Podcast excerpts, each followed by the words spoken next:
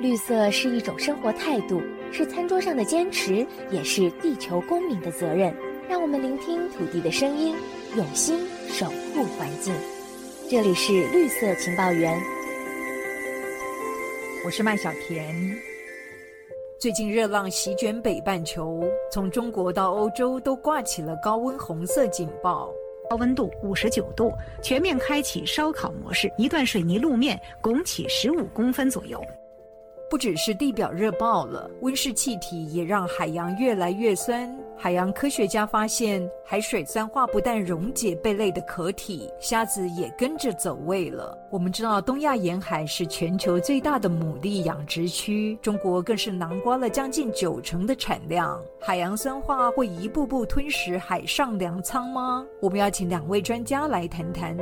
第一位是台湾中山大学海洋科学院院长洪庆章，洪教授您好。你好。接下来是中山大学海洋科学系助理教授雷汉杰，雷教授您好。你好。雷教授，世界气象组织日前公布了二零二一年全球气候状况的报告。那么当中，温室气体浓度、海洋热量、海洋酸化，还有海平面上升这四项指标呢，都创下了新纪录。而且当前海洋至少是两万六千年以来最酸的时刻。为什么海洋会变酸呢？大家都非常好奇。海水变酸呢？我们现在主要讲的是二氧化碳的一个问题，因为自从工业革命开始呢，要烧这些化石燃料啊，像是煤啊、石油，突然间你一烧的话，它就从有机的变成无机，变成二氧化碳，那大气二氧化碳就变多了。是。那我们知道，大气二氧化碳是一个温室气体，它也是一个酸性气体。像你去喝气泡水的时候，你喝进去，你觉得这个水是酸酸的，那个就是溶了很多二氧化碳，水变酸的那个味道。海水接收了这些二氧化碳以后啊，溶了以后变成碳酸，那这个 pH 就逐年逐年这样下降。如果你说工业革命的时候跟现在比起来的话，海水的 pH 大概掉了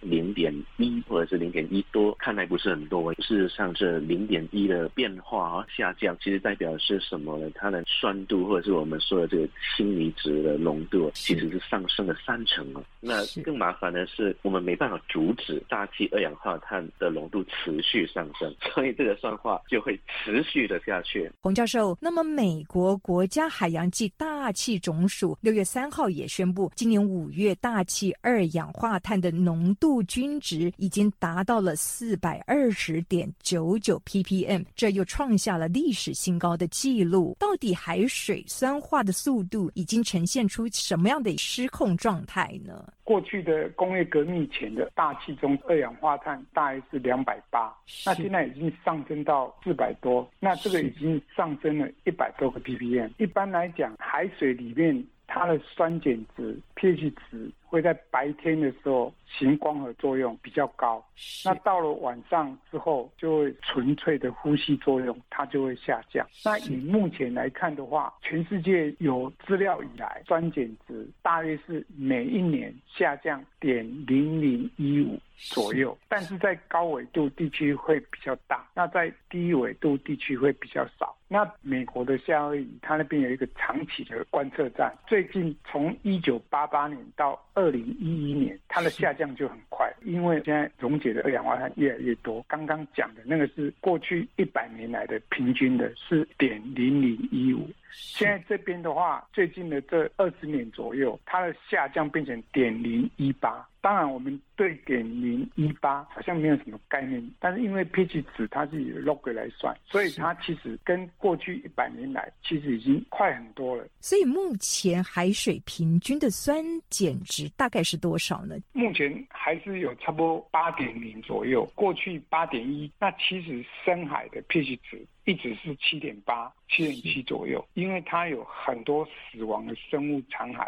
沉到深海，它就会慢慢分解变成二氧化碳。雷教授，那我们以全球的尺度来看的话，各海域呈现出不同的酸化速率吗？我们看到了，就是说整个大洋来讲的话，接近一致，但是在高纬度海域的海水呢，它们还是会略酸快一点点。譬如我们现在看美联，如果是在热带亚热带海域，海水。水每年可能是下降零点零零一七一八个 pH 单位，那可能到了高纬度地方哦，它可能是每年下降零点零零一八一九，冷水会稍微再酸的快一点，那主要就是跟它的水化学性质有关，但是差不了多少。但是如果是在一些不同的区域，譬如沿岸地区哦，那如果受到一些优氧化影响的时候呢，那么情况可以更严重。它主要是这样子长出来的有机质，它掉下去以后，在底部大量有机质分解，第一个事情是放出酸，放出二氧化碳，那令到水的 pH 又下降。另外一个特别麻烦的，也是另外一个议题，把水里面的氧气都耗掉了，这让到整个水域也缺氧。所以我们为什么联合国常常把海水的软化、酸化跟缺氧连在一起讲，所以其实他们往往都是一体两面的。洪教授，我们知道，其实，在东亚沿海，包括了黄渤海、东海，可以看到大量的藻类的增生哦。对，没有错，因为我们用了很多的化学肥料，大家最常听的就是氮肥。那藻类就同时吸收了这么多的氮，它就大爆发，形成藻华。所以大爆发死亡之后，就会把这些无机的二氧化碳转为有机碳，然后造成有氧化，那也会造成海水酸化。雷教授，这是不是也意味着这一带海域沿岸的海水酸化的程度是比较高的呢？要看的是它的缺氧的区域在哪里，因为溶氧一低的话，pH 跟着低。那通常表水 pH 还是偏高，因为为什么呢？我们说的优氧化呢，就是说这样子的浮游动植物长得特别好，基础生产力好，所以你看到表水往往溶氧过饱和，pH 都偏高，酸化往往发生是在底部底水那个地方，那个地方不止缺氧，pH 特别低。你说从工业革命到现在，pH 掉了零点一。事实上，如果出现这样的缺氧的话呢，这 pH 可以掉零点三到零点四，所以足足是过去这一两百年里面 pH 下降的这个量的三倍到四倍，所以这个也是挺可观的。是，因为酸化是慢慢发生的，缺氧一旦缺的时候，那生物就直接就死了。洪教授，随着海洋越来越酸，台湾中央研究院的研究团队发现呢，马祖的蛋菜它的壳变得更脆了，肉质也受到影响。你们的研究有什么发现呢？好，我们的研究简单来讲，就是说，当吃海鲜，我们就说，哎，这个海里面的虾会比较甜。海水养殖的时候，它会自然的分泌游离氨基酸，那来阻挡盐巴的入侵。所以，为什么我们去吃海里面的鱼虾，自然有甜味？当海水酸化的时候，它更多的能量就要来抵挡氢离子的进入，这时候它分泌的总氨基酸就会少掉很多。所以，我们就发现草虾它的游离氨基酸跟正常没有酸化的来比，就少了百分之七。那特别是东门氨基酸，它就少了很多，所以我们吃起来甜味就差很多。这是第一个。第二个，因为虾子的壳体主要有基丁质、碳酸钙、蛋白质，那当虾子遇到酸化的时候，就可以感受到，它一旦脱壳之后，它的生成的速度可能比不上它的溶解速度，因为。海水它的碳酸钙饱和度下降，那中安大学有实际去测量海水酸化，把它调到 pH 值七点五，发现碳酸钙饱和度下降很多。意思是说，当我这个虾子壳脱掉了，我要再形成新的壳，它才可以活动吃东西。但是在这个同时，它可能形成壳的速度就变得很慢。本来要两天可以成壳，它就要拖到第三天才可以成壳，所以这时候它被攻击的机会就变大了，生存的几率就降低了，所以它迟迟不想脱壳。这也是我们做出来，我们就发现，在酸化 pH 七点五的状况下，反而它的壳是比较厚，就是因为它不敢脱壳。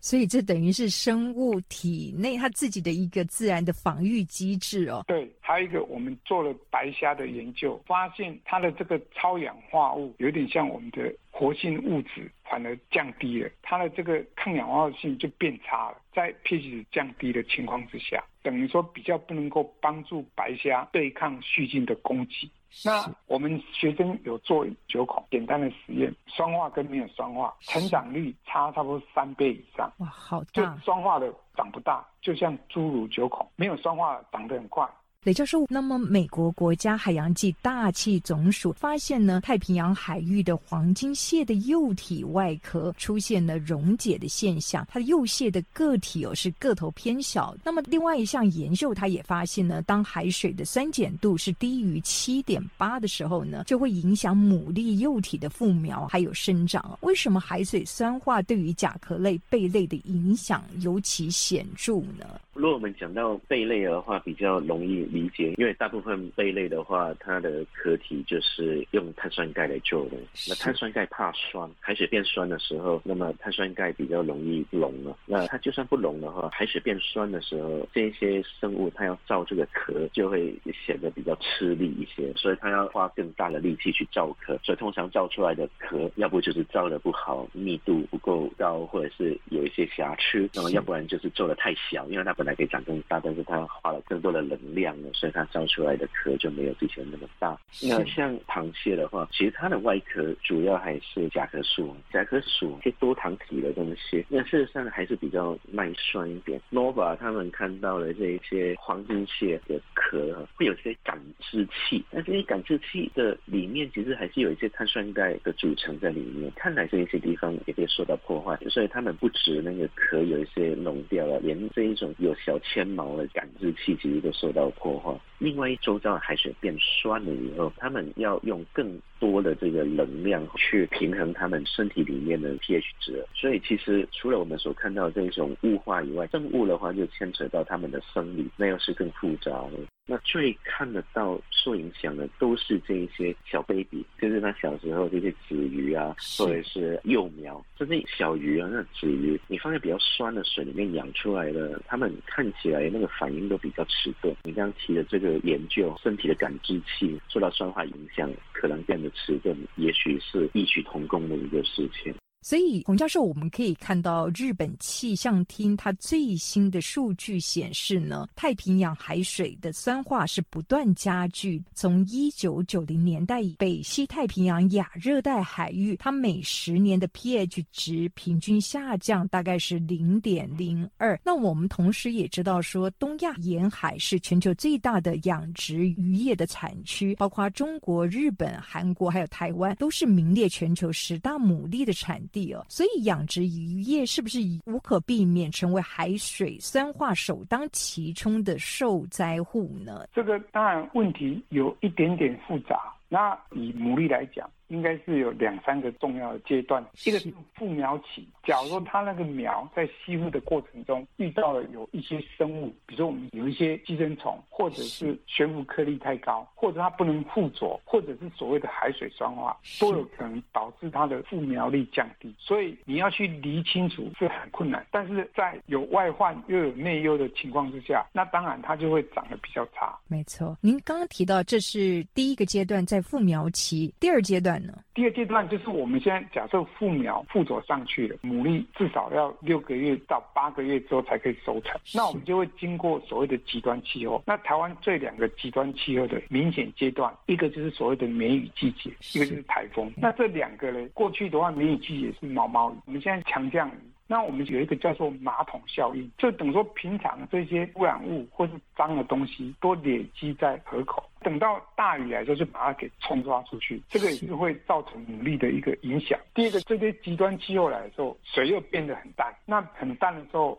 我们海水有一个效应叫做分层效应，就是淡的水会在上面，然后咸的水会在下面，因为淡的水密度比较轻，咸的水密度比较大，所以这时候牡蛎又受到海水淡化的影响。那还有一个就是我们所谓的高温，海水交交换的更不好，它受的影响更大。雷教授，那么您认为海洋酸化已经威胁到了养殖渔业吗？这海水的 pH 零点零二十年的变化的话，其实日夜变化有些时候可能是可以大到零点零几。我觉得短期不会，但是怕的是长时间之下，因为就像软化一样，它是一个累积的效应。那所以这个东西，我觉得应该是要看时间，也要看物种，还有一个渔业别，譬如有香王啊，或者是牡蛎这种浅海的养殖，那也有内陆养殖。内陆的养殖也许比较好，可以去调控这些水质。水的 pH，但是你说大洋外面的话，或者是沿海的话就复杂，就是说很难去改变水质，那受到影响是迟早的事。海洋酸化的难民规模远超过你我的想象。这里是绿色情报员，我们下周继续再谈这一场酸化危机。